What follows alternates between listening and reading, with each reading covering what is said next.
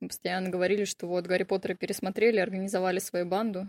Вроде бы тебе никто об этом не говорил, но у тебя в голове есть вот эта мысль, а что если? Съел стрекозу. Но я все равно считаю, что есть где-то те самые взрослые. Вот где-то они точно есть. Детство, оно в каждом из нас, просто мы его очень хорошо прячем. Но никуда не уходит. Привет! На связи Манка с комочками. Меня зовут Настя, и я обожаю говорить про самое беззаботное время в нашей жизни – в этом подкасте я вместе с гостями вспоминаю смешные и забавные истории из детства. В каждом выпуске, которые, кстати, теперь будут выходить по воскресеньям, новые герои, истории и ваши детские воспоминания, которые непременно всплывут, возникнут при прослушивании. Поехали! Сегодня много гостей, и мальчишек, и девчонок. Историй тоже будет много, естественно, но трэшовая будет только одна, и то в самом конце. Все дело в том, что мне вдруг почувствовалось, что весь подкаст, он же такой вот манковый, комочковый, теплый. Поэтому теперь я не разрешаю гостям материться. Если вы, кстати, не слышали, это не значит, что этого не было. Но истории рассказывать трэшовые, естественно, можно. И какие-то будут помещаться выпуск, но основная часть будет заливаться в телеграм-канал. Вот такая вот заманушечка. Ну все, супер вводная часть закончилась. Давайте я вас уже познакомлю. Алло, все, ладно, да, я уже начну. Это Юля. Она сибирячка на максималках, где родилась, там и пригодилась, живет в родных краях, и по образованию она биолог, поэтому я не случайно хочу начать с истории, связанной с живыми существами. Дабы не задеть нежные чувства бабочка Ведов, у меня к вам просьба отвести своих детей от экранов или пролистнуть эти 10 секунд, но лучше не пролистывать, а послушать. Была у нас такая скорая помощь, мы помогали бабочкам рожать. Мы отлавливали всех бабочек, но на самом деле мы просто выдавливали им все кишки. Мы, конечно, не понимали, почему они летят обратно, мы же делали благое дело, где наши дети. К слову, Юля очень любит животных, у нее есть кот, был хорек, и, да, кажется, больше никого нету, но в детстве в нее влюбилась, если можно так сказать, одна собака. Было это зимой, я тогда уже, наверное, была в первом классе, ну, начальная школа, наверное, первый был класс. Ну, вот зима, а, и у всех была такая шуба, наверное, черная, не знаю, крольчатина, зайчатина, что-то такая. У меня была у одной такая шуба. Это я не хвастаюсь, ну, хотя, может, если чуть-чуть. А, пошли мы, значит, с моими друзьями гулять, и навстречу нам была собака. Собака тоже была черная. Как мне казалось, что она была очень большая, но это, я думаю, преувеличение из детства. Я думала, эта собака нападет. Я уже была готова обороняться, спасаться, бежать, но эта собака напала, но по-другому. Она начала э, делать непотребство с моими ногами. Ну, понятно, да, про какие? Я пыталась от нее убежать, но она меня повалила. Она, видимо, перепутала меня с каким-то из своих сородичей. Я побежала, залезла, значит, на стол. А, и вроде бы она отстала. Но я никогда не забуду вот это вот э, предательское отношение всех остальных. И просто они стояли рядом с этой собакой. Их собака вообще не привлекала никого, кроме меня. Я думаю, это все из-за шубы.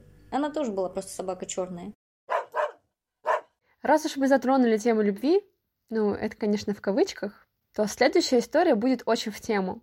Это подарок, который запомнился на всю жизнь, мне кажется. История началась в детском садике. Я нашла пуговицу, беленькая, прям как жемчужина. И я подумала, что нужно отнести ее маме. У мамы тогда была очень классная такая баночка, много-много в ней пуговиц было. Ну, для ее коллекции как раз подойдет. Думаю, куда ее спрятать-то? Карманов у меня нету. Светлая идея в мою голову пришла, я ее спрятала в нос. Мне тогда показалось это самое надежное место. Она спрятала эту пуговицу. Пришел уже вечер, возвращаясь домой. Ну, я благополучно, конечно же, про нее забыла. Про подарки нужно забывать. Мама поняла, что у меня с носом не дышит у меня одна ноздря. Смотрит, там что-то застряло. У самой не получилось все вытащить. Ладно, вызвали скорую. Приехала скорая, и я так преподнесла маме подарок. Потом, когда я рассказывала эту историю, когда уже стала взрослой, все, и тут мама говорит, оказывается, это была не пуговица, это была часть мозаики, и я даже ей не пуговицу сперла, а просто какую-то хрень ненужную.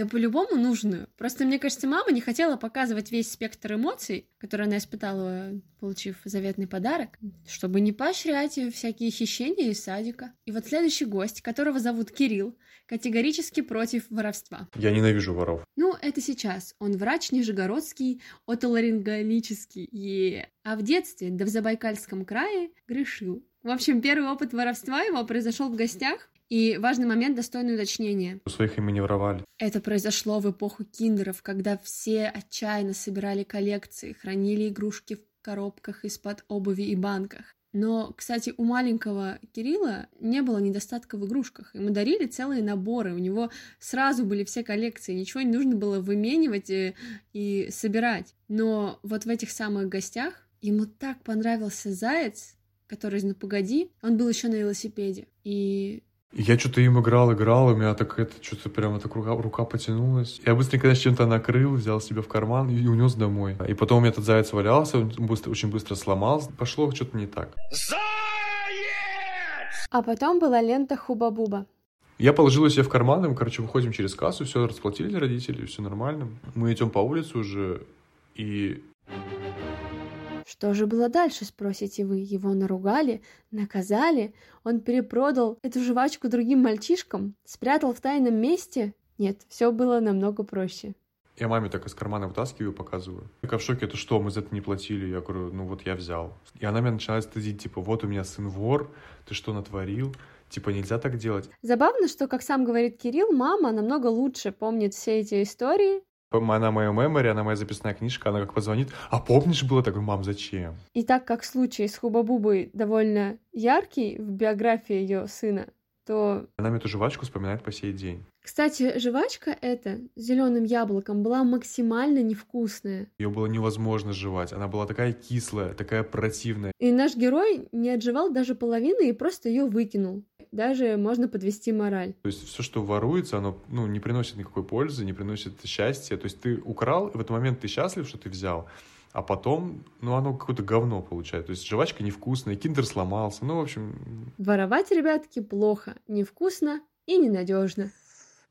В процессе общения с Кириллом я выяснила, что он был довольно упрямым или принципиальным ребенком, вплоть до того, что однажды его поставили в угол, и он там просто уснул. Не помню, чтобы, когда меня ставили, я думала о своем поведении, размышляла, делала какие-то выводы. Но я и никогда не засыпала в углу, мне хотелось поскорее из него уйти, чтобы меня оттуда забрали. Сейчас предлагаю включить машину времени и переместиться в школьные года. этот урок, который я запомнил на всю жизнь, он был очень крутой. Перед тем, как вы прослушаете эту историю, хочу сказать, что у меня она вызвала смешанные чувства. Все дело в том, что у меня был опыт учительства в школе. а Когда я сама была ученицей, учителя были для меня какими-то мега уважаемыми людьми всегда, независимо от обстоятельств. Я никогда никого не доводила, может быть, мысли такие были, но к действию никогда не приступала. Короче, у меня такие нежные чувства к учителям, несмотря на то, что я не отрицаю тот факт, что они бывают странные, неадекватные и несправедливые. Но вернемся к истории. Как и во многих классах, на таких уроках, как музыка, последние ряды меняли слова в песне, пели, что хотели. Но эта музыка для нас была место для творчества, реально, потому что мы вставляли свое и пели, и она потом однажды когда поняла, что происходит, когда уже все начали хором петь какие-то матерные слова, она такая, что вы поете? Что вы поете? И вот класс, который, кстати, был в топе хулиганских, на перемене перед началом урока музыки, просто сидел, балдел, все играли в тряпку. Пару слов о учительнице. Она была похожа на чем-то на госпожу Беладонну из Фунтика. Она, в общем, у нее были такие длинные туфли, тоже на таком же маленьком каблуке, с длинным носком, капец. И это было очень смешно, она так шлепала ими, когда ходила. Она была очень, в принципе, такая... Я не хочу ее обидеть, она вряд ли это будет слушать, но все равно не очень красивая женщина, не очень красивая женщина, в общем, да. Она была такая вся в морщинах, и у нее один зуб передний шатался, видимо, это был имплант. Но мы тогда не понимали этого, потому что когда она говорила, у нее этот передний зуб, ну, резец, да, он прям вот так колыхался, прям очень быстро. С каждым словом она попадал в такт. Она очень быстро взрывалась, кстати, и этот зуб тресся, шатался. Она не выглядела страшно, а выглядела смешной. В один прекрасный момент девчонка у нас начала играть на пианино. И она играла собачий вальс, начали все беситься, угорать, хохотать, что там петь какие-то опять частушки. Ну, в общем, что попадало в так, то и пели. И кто-то берет и закрывает класс изнутри. Ну, просто так, замочек. И звонит звонок. Игра продолжается, какая-то вакханалия просто в классе происходит, и долбится эта училка. И просто ничего не останавливается, понимаешь? То есть она стоит за дверями, уже как бы начался урок, а все это идет. Докажи, что урок не идет. Музыка играет, дети счастливы, все там песни идут, все нормально. Ну там просто какой-то шум был, что директор, директор, мы только одно слово слышали. В итоге она уходит. И мы сидим уже в тишине, мы понимаем, сейчас придет директор, что делать. Продолжили играть, как бы веселиться. Там уже классного руководителя позвали, все, мы не открываем, ну ни в какую прям.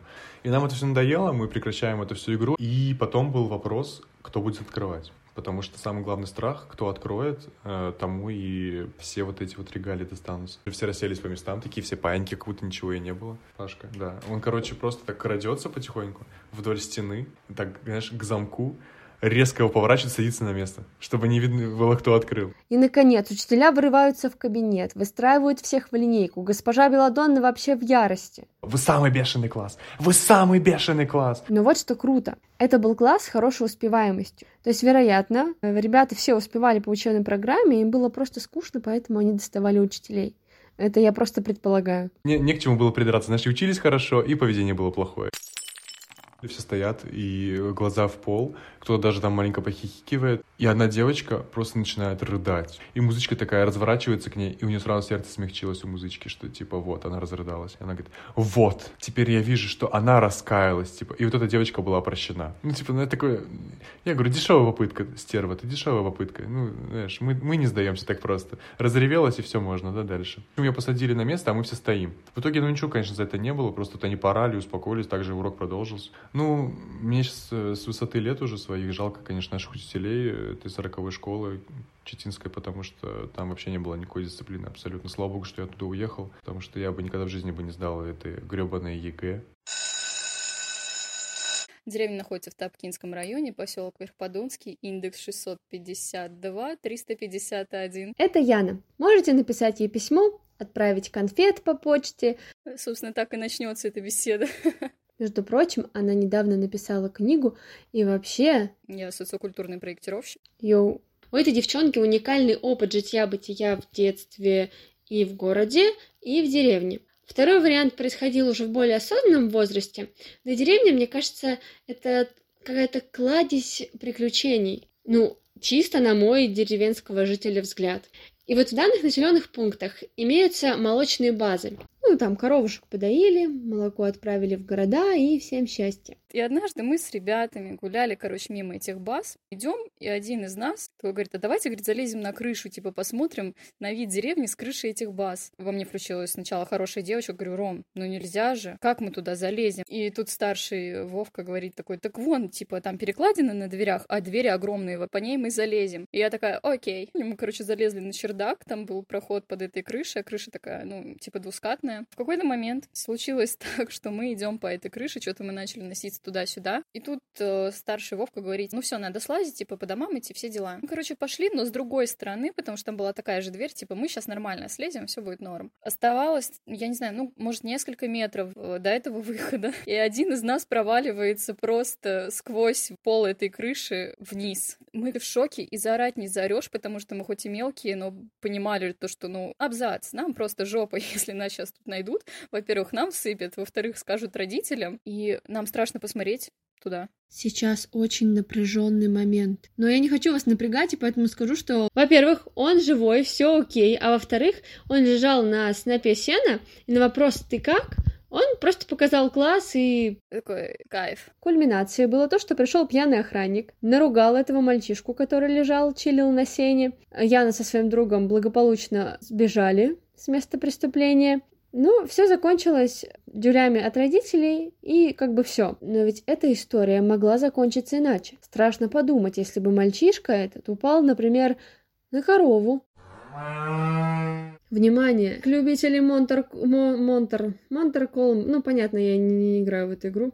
Э, я свое внимание здесь рассеиваю, потому что в моем сердечке остались такие компьютерные игры, как Sims, Shrek 2, Как достать соседа, Кажется, все, по-моему, я больше ни во что не играла. Но в деревне было кое-что покруче. В детстве очень любили Mortal Kombat, и как-то мы придумали, что типа, можно замутить Mortal Kombat в реальной жизни. Начали делать костюмы с каких-то старых брюк, э, типа отрезала там друг... часть других штанин, сделала себе эти типа напульсников.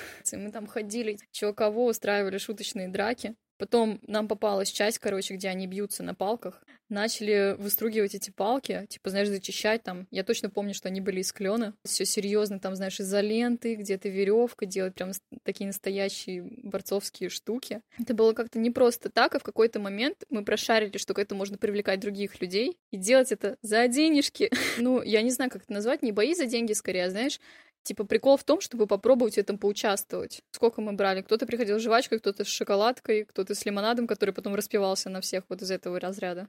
Но потом футбол все перевесил, и мы немножко это забросили. Но вот такая игруха была, аналогов ей вообще в деревне не было. Я родилась в Крапивинском районе, вот э, ПГТ Крапивинский. Шутка, которую никто до этого не шутил. А девчонку с Крапивинского били крапивой в детстве? Я била крапивой, а не меня. Знакомьтесь, это Аня, прекрасная творческая натура. Когда она закончит институт, она станет музееведом. На мое предложение воровать артефакты и барыжить ими потом в каком-нибудь Геленджике ответила положительно, так что работодатели могут на нее рассчитывать. Не понимаю, почему Headhunter до сих пор мне не предложил рекламную интеграцию. Подкаст «Манка с комочками». Работодатель тебя уже ищет. Ладно, вернемся к истории. В детстве Аня была жуткой трусихой, и сама она объясняла это так. Ну, понятно, в год зайца родилась. Я немножечко с ней поспорила, потому что я родилась в год крысы, но ведь это ничего не значит. Кто считает, что значит, напишите мне. И вот кого что пугает в детстве? Меня жутко пугала темнота. Лет до 13 у меня оставляли свет в ванной комнате, и меня это успокаивало. Свет — это спасение. Аню пугали фейерверки. И сейчас будет историю, которую она сказала обожает, и маленький спойлер, там будет про Деда Мороза.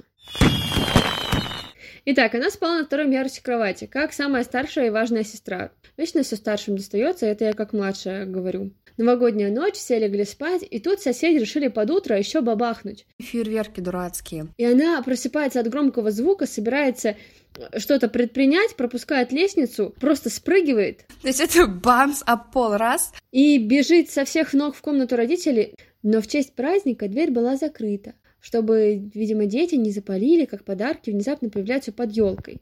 Но это по ее версии, мы-то знаем, что их приносит Дед Мороз, и не обязательно закрывать никакую дверь. Так вот, она напуганная, бежит с разбегу, думает, что она открыта. Какой был звук, Настя? Я представляю, какой был звук. Мне кажется, даже громче фейерверков. Но не переживайте, дверь не пострадала, Аня практически тоже. Родители таки открыли дверь, Аню отрикошетила, никто ничего не понимает, что происходит, но самое важное, что Аня не перестала верить в Деда Мороза. У нас с сестрой было прекрасное развлечение. Мы жили на улице, довольно небольшой и тихой, на окраине. Рядом была речка, и вот там как бы особо движа никакого не было. И у нас были велосипеды. А на улице, как бы где частные дома, у людей э, жили гуси, и эти гуси любили гулять по улице, потому что травка зеленая, вот они кушали, естественно, покушали и оставляли свои как улички на дороге. И мы с сестрой просто обожали садиться на велосипеды и давить эти какашки. У нас даже соревнования были. Мы вставали в начале улицы и стартовали до конца улицы, кто больше раздавит. Супер развлечение. Несколько лет мы точно так делали. Ну вот, что нужно было нам для счастья, блин? Никакие игрушки не нужны были. Мы давили какашки. А сейчас я предлагаю перформанс. Посмотрите на свои руки, ноги, ну, тело в общем — и вспомните, есть ли у вас тот самый шрам из детства.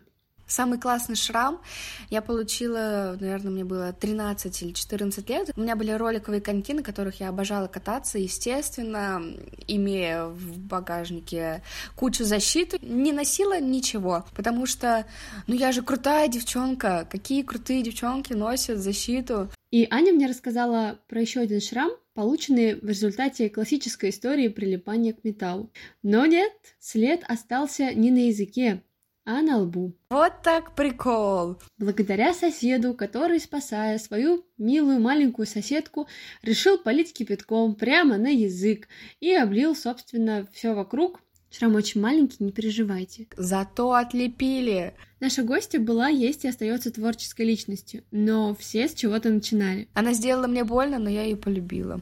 Именно так я назову историю отношений Ани со швейной машинкой. Тогда у бабушки была швейная машинка, на которой я училась шить, такая с ручечкой, когда ручку крутишь сбоку, и она так тык-тык-тык-тык шьет. Я была очень маленькая тогда, и со слов бабушки Я просто сама очень плохо это помню. Она говорит, я ложусь спать, ну, днем прикорнуть немного, и говорит мне, мол, Ань, ты только пальцы в машинку не суй, я хорошо, бабуль, не буду. Что делаю я? Кладу руку, начинаю крутить колесико и пихаю пальцы.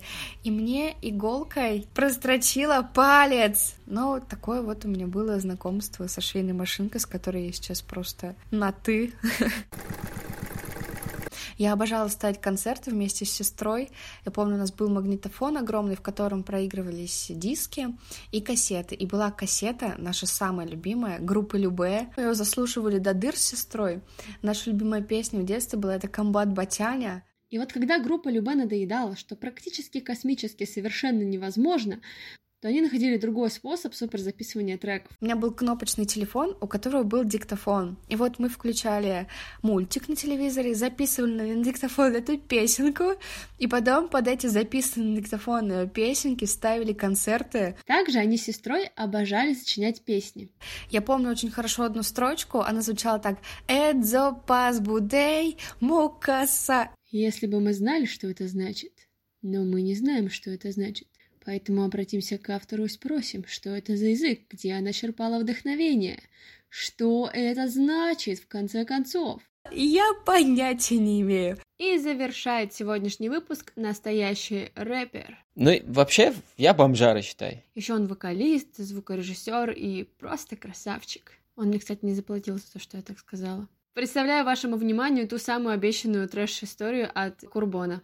Как-то раз, это был первый класс, возможно, либо какой-то там. Я обосрался в штаны, отпросился, я там недалеко жил, и пошел домой, а дома никого не было. И мне надо было вот поменять штаны, вот все. Я не нашел, чем можно вытереться. И там была полочка с книгами. Там были старые очень книги. Я такой, а что, типа, нет, ну, будет книга. Листы не рвал, просто взял, открыл книгу и туда просто все вытер. И эту книгу закрыл и а, обратно поставил. Вообще никто не трогал эти книги очень долго. Потом, наверное, не знаю, через сколько там лет книжки там перебирали, может, там уборку устраивали. И вот сестра открылась книга, и там внутри вот. И сестра такая, что такое? Типа, что это? Что это? Я такой стою и вспоминаю, а там уже ничего не пахнет, вообще не пахнет. Она нюхает, нюхает, принюхивается и ничего не может понять, что это. А я просто стою, понимаю, что это дерьмо, и ничего не говорю. И она взяла и откусила кусок и попробовала. И я такой стою, говорю, нет, не надо, стой. А, что такое? Она берет и жует. Ну, это вообще-то какашка, в смысле, как какашка? Это не какашка, я, я бы почувствовал, ну это, ну вот, я же ем. Я такой, ну, говорю, это мое дерьмо, ты чё? Я рассказываю историю. Она до последнего, нет, ты врешь. Оставила эту книжку, просто забыла эту историю. Спасибо, что дослушали до конца. Подписывайтесь на мой подкаст и телеграм-канал. Там вы найдете истории, не вошедшие в выпуск. И, кстати, формат теперь будет немножко другой, тематический, поэтому следите в инстаграме и телеграм-канале, опять же, за темой. И присылайте свои истории, пишите, стучитесь везде мне, пожалуйста. В окна, шлите голубей, оценивайте, отзывайтесь, если отзывается. И делитесь, пожалуйста, в социальных сетях. Только так люди узнают про мой крутой подкаст. Очень скромно сейчас было. Ну что, обнимаю вас и ждите следующий выпуск, который теперь будет выходить по воскресеньям и раз в две недели. Ну, неделька прошла, потом немножко подождали, и вот он выпуск. Ура! До следующего, следующего выходного. Всем пока!